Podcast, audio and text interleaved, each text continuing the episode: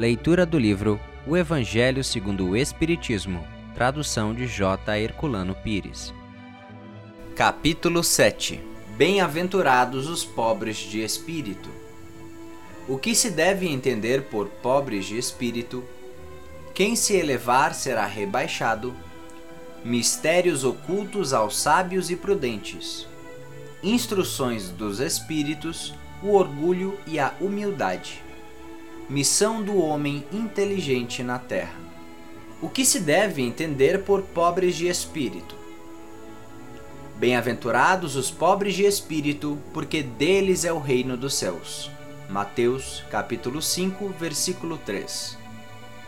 A incredulidade se diverte com esta máxima. Bem-aventurados os pobres de espírito, como com muitas outras que não compreende por pobres de espírito, entretanto, Jesus não entende os tolos, mas os humildes, e diz que o reino dos céus é destes e não dos orgulhosos. Os homens cultos e inteligentes, segundo o mundo, fazem geralmente tão elevada opinião de si mesmos e de sua própria superioridade que consideram as coisas divinas como indignas de sua atenção preocupados somente com eles mesmos, não podem elevar pensamento a Deus. Essa tendência a se acreditarem superiores a tudo leva-os muito frequentemente a negar o que, sendo-lhe superior, pudesse rebaixá-los e a negar até mesmo a divindade. E, se concordam em admiti-la, contestam-lhe um dos mais belos atributos, a ação providencial sobre as coisas deste mundo, convencidos de que são suficientes para bem governá-lo.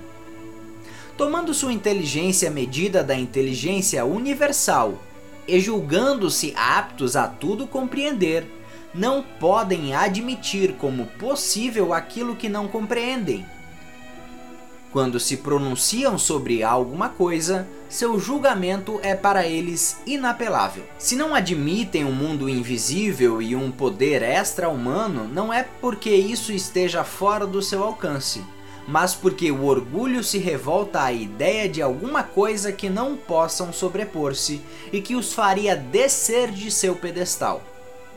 Eis porque só tem sorrisos de desdém por tudo o que não seja do mundo visível e tangível. Atribuem-se demasiada inteligência e muito conhecimento acreditarem em coisas que, segundo pensam, são boas para o simples, considerando como pobres de espírito os que as levam a sério. Entretanto, digam o que quiserem, terão de entrar, como os outros, neste mundo invisível que tanto ironizam então seus olhos se abrem e reconhecerão o erro. Mas Deus, que é justo, não pode receber da mesma maneira aquele que desconheceu o seu poder e aquele que humildemente se submeteu às suas leis, nem aquinhoá-los por igual. Ao dizer que o reino dos céus é para os simples, Jesus ensina que ninguém será nele admitido sem a simplicidade de coração e humildade de espírito que o ignorante que possui essas qualidades será preferido ao sábio que acreditar mais em si mesmo do que Deus. Em todas as circunstâncias, ele coloca a humildade entre as virtudes que nos aproximam de Deus e o orgulho entre os vícios que dele nos afastam. E isso por uma razão muito natural, pois a humildade é uma atitude de submissão a Deus enquanto o orgulho é a revolta contra ele.